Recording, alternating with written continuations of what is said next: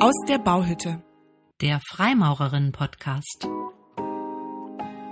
Mensch muss, anders als das Tier, sein Leben mit Werkzeugen bewältigen. Der Mensch baut. Ja, hallo Barbara. Hallo Antje. Jetzt sind wir ja hier aus der Bauhütte. Der Mensch baut.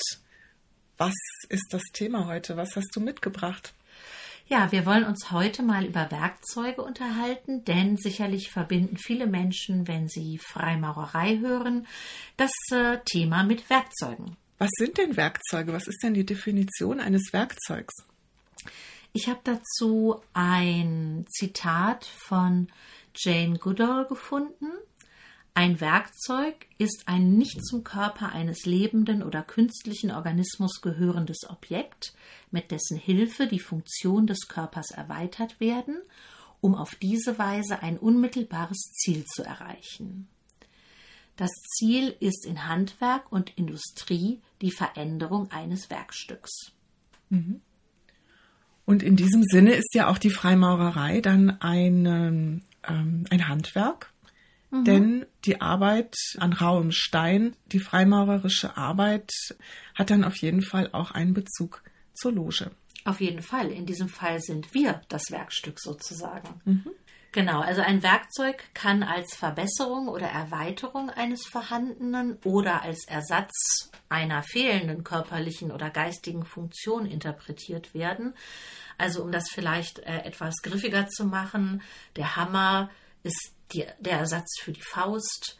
Ein Kran kann ein Ersatz für einen Arm sein oder ein Speichermedium der Ersatz für das Gedächtnis.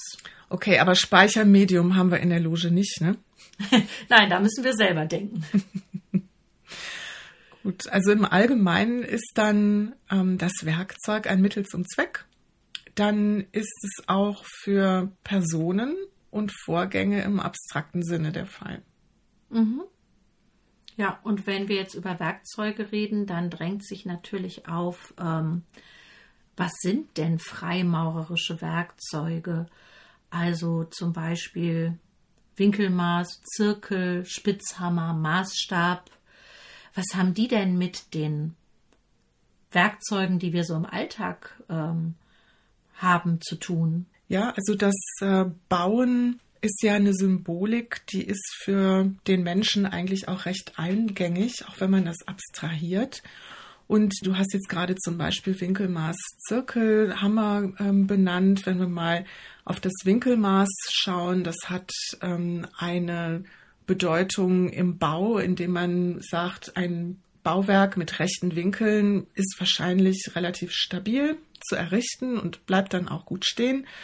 Und so ist es im übertragenen Sinne dann auch für uns in der Freimaurerei. Wenn wir über das Winkelmaß sprechen, dann geht es darum, wie wir uns begegnen, beziehungsweise wie wir uns auch wieder verlassen, dass wir darauf achten, mit, mit rechtwinklig mit anderen umzugehen, sodass auch dieser ähm, Bau, diese Beziehungen, die wir haben untereinander eben tragfähig sind über längere Zeit, dass wir so miteinander umgehen, dass es auch bei der nächsten Begegnung wieder eine gute Begegnung werden kann. Mhm.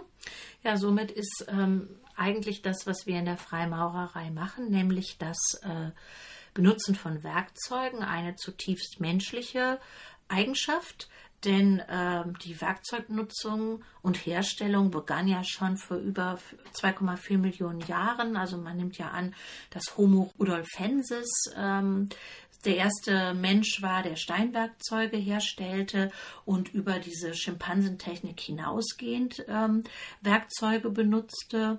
Das heißt, Werkzeuggebrauch ist eine evolutionäre Kulturtechnik, die den Menschen auch ausmacht. Mhm. Und jetzt in der Freimaurerei verwenden wir nicht ähm, Faustkeile und äh, oder irgendwelche Materialien aus der Bronzezeit, sondern ähm, der Entstehungszeit entsprechend verwenden wir Werkzeuge aus dem Bauhandwerk äh, rund um die Dombauhütten. Mhm. Jetzt ist es ja so, dass wir, wenn wir in der Loge sitzen, ähm, natürlich nicht bauen im Sinne von Handschuhe anziehen und auf Werkstücken herumklopfen, mhm. sondern das ist ein theoretisches Bauen, ein abstraktes, ein spekulatives, übertragenen Sinne ein Bauen Aber es ist durchaus möglich, ähm, in einer Gruppe, also die Loge sozusagen als Werkstätte eines gemeinsamen mhm. Denkens mhm. zu begreifen und zu sagen, man kann auch bauen und Erkenntnisse erlangen, ohne dass man jetzt tatsächlich die Werkzeuge in die Hand nimmt und einen Stein behaut oder ein Gebäude tatsächlich errichtet. Ja, also dieses Nachdenken über die Werkzeugnutzung und ähm, das ähm, Anlegen von Werkzeugen in bestimmten Lebenssituationen, das äh, ermöglicht auf jeden Fall die Reflexion über die Situation und das eigene Denken. Und wenn wir das in der Loge machen, ganz konkret in unserer Gruppe, dann äh, üben wir uns äh, sowohl im Denken als auch im Sprechen. Und äh, diese Erfahrungen, die wir da machen, können wir natürlich wieder mit in den Alltag zurücknehmen und äh, so kann dieses ähm, theoretische Nachdenken dort tatsächlich zurückgeholt werden in die Realität, ähm, uns da in vielerlei Hinsicht weiterhelfen. Das ist aber auch wichtig, dass man dann eine Aktion daraus ableitet. Ne? Also wenn es dann beim reinen Denken und beim Theoretisieren bleibt, dann ist es kein Bauen, was eine Wirksamkeit in der Realität entfaltet.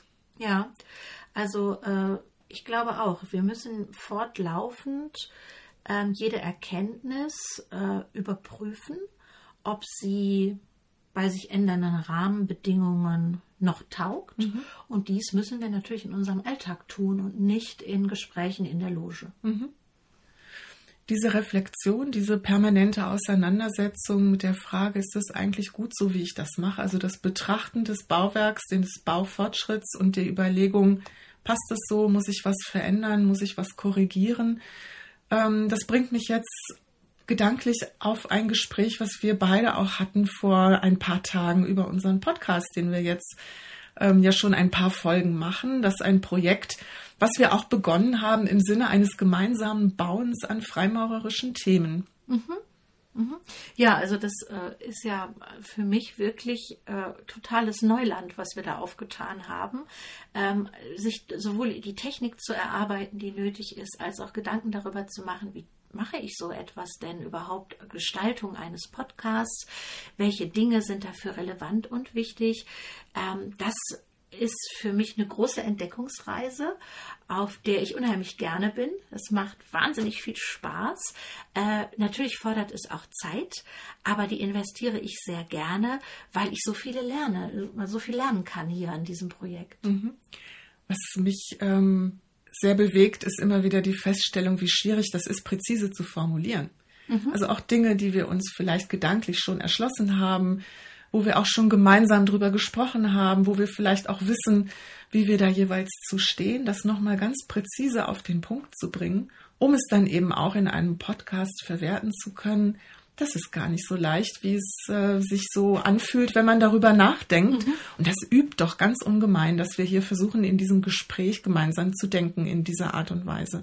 Auf jeden Fall. Und wir sind ja auch keine professionell ausgebildeten Sprecherinnen. Nee. Das äh, bedeutet also natürlich auch äh, eine hohe Disziplinierung. Ähm, was sage ich wann? Äh, ja, wie gehe ich Dinge an? Und ähm, das ist für mich aber auch ein interessanter Weg, ähm, Selbstwirksamkeit mhm. zu erfahren, denn ich finde das sehr wichtig, dass wir uns als Freimaurerin durchaus auch öffentlich bekannt machen. Absolut, das hat auch für mich was mit Zukunftsfähigkeit zu tun. Mhm. Und es ist für mich auch ein wichtiges Lebensprinzip, immer wieder auch neue Dinge zu beginnen, mich äh, geistig auf neue Dinge einzulassen und auch neue Dinge auszuprobieren, um herauszufinden, ähm, welche Aspekte in der Arbeit grundsätzlich auch dann durch diese neuen Methoden weiter vorangebracht werden können. In diesem Sinne sehe ich unseren Podcast auch als eine Erweiterung unserer gemeinsamen freimaurerischen Arbeit. Mhm. Ja, und ähm, dieses Einsetzen der Werkzeuge, die wir äh, in der Freimaurerei uns erschließen können, die bilden dann auf jeden Fall auch ein Fundament ähm, in unserem menschlichen Miteinander und ähm, helfen uns dabei, Gemeinschaft zu gestalten. Mhm. Und wenn das äh, so ist, dass wir zwischendurch in Diskussionen oder Gesprächen immer mal wieder an das ein oder andere Werkzeug denken, dann ist das doch bestimmt hilfreich. Äh, da ich merke das in unserer Loge bei unseren Gesprächen, dass die Gespräche von gegenseitigem Respekt ähm, geprägt sind und äh, wir dadurch, dass wir an die an das Miteinander denken, auch sehr diszipliniert miteinander dort mhm. umgehen. Und trotzdem muss uns auch immer wieder bewusst sein, dass wir hier keine tatsächliche Bauerfahrung machen mhm. und uns, dass uns diese haptischen Aspekte, die Geduld und auch die, teilweise vielleicht die, die Erfahrungen eines Zusammenspiels verschiedener Werkzeuge, die gehen uns verloren, wenn wir nur darüber nachdenken und spekulativ arbeiten. Das muss uns sehr klar sein. Ja, das ist ein ganz interessanter Aspekt. Äh, wenn wir nämlich tatsächlich etwas bauen, etwas konstruieren, zu Hause im Garten oder so zum Beispiel, dann stellt man schnell fest, man braucht doch viel mehr Werkzeug, mhm. als man so denkt, um äh, klarzukommen. Und das finde ich nochmal einen ganz interessanten Gedanken, äh, das auch mit in die Loge zu nehmen, dass wir wirklich gleichmäßig äh, uns mit allen Werkzeugen beschäftigen und nicht glauben, dass wir einige Werkzeuge auslassen können mhm. aus unserem Werkzeugkasten, den wir uns da zusammenstellen. Genau. Ähm, es geht nur, wenn alle da sind und alle beherrscht werden. Keins kann fehlen, denn jedes hat seinen Zweck. Und ähm, das vollständige Erfüllen der Aufgabe eines Baus erfordert eben den Einsatz aller Werkzeuge, auch wenn es manchmal frustrierend ist, das mhm. eine oder andere zu lernen, weil es uns nicht so leicht fällt wie vielleicht ein anderes. Ja, auf der anderen Seite äh, finde ich das ganz erstaunlich, ähm, dass wir auch beobachten können in unserer Gesellschaft, dass es ganz stark das Bedürfnis tatsächlich nach dem haptischen Bauen auch gibt. Mhm. Also diese Do-it-yourself-Seiten ähm, äh, auf Social Media, in Printmedien, Medien, im Fernsehen. Das ist ja ein totaler Boom, ähm, um da ja festzustellen, ich kann was, äh, ich werde selbstwirksam, ich mache etwas selber. Ähm, das können wir vielleicht auch noch mal so als Anregung mit in die Loge nehmen, wenn wir unseren Werkzeuggebrauch in dieser Hinsicht äh, sehen, mh, hm, sind wir da ja eigentlich voll im Trend. Bei Do It Yourself bist du fast bei Lifehacks. Mhm. Und Lifehacks sind ja extrem beliebt als äh, Kniffe sozusagen, ähm, die dann nochmal in verschiedenen Strategien bieten, ähm, das Leben besser zu bewältigen. Definition. Ähm, sie dienen dazu, ein Problem zu lösen, das Ziel auf eine ungewöhnliche Weise zu erreichen oder die Effektivität, mitunter sogar die Effizienz zu erhöhen. Ja. Oft haben sie das Ziel, den Alltag zu erleichtern. Wenn ich mir das anhöre, da sind wir genau bei der Definition unserer freimaurischen Werkzeuge. Also die freimaurischen Werkzeuge sind ein echter Lifehack. Ein Lifehack. Also es lohnt sich, sich damit auseinanderzusetzen. In diesem Sinne können wir, glaube ich, heute einen Punkt machen. Mhm. Sehr schön. Vielen Dank, Antje. Ich würde sagen, wir verabschieden uns. Auf Wiedersehen und Tschüss sagen. Antje und Barbara. Bis zum nächsten Mal. Tschüss.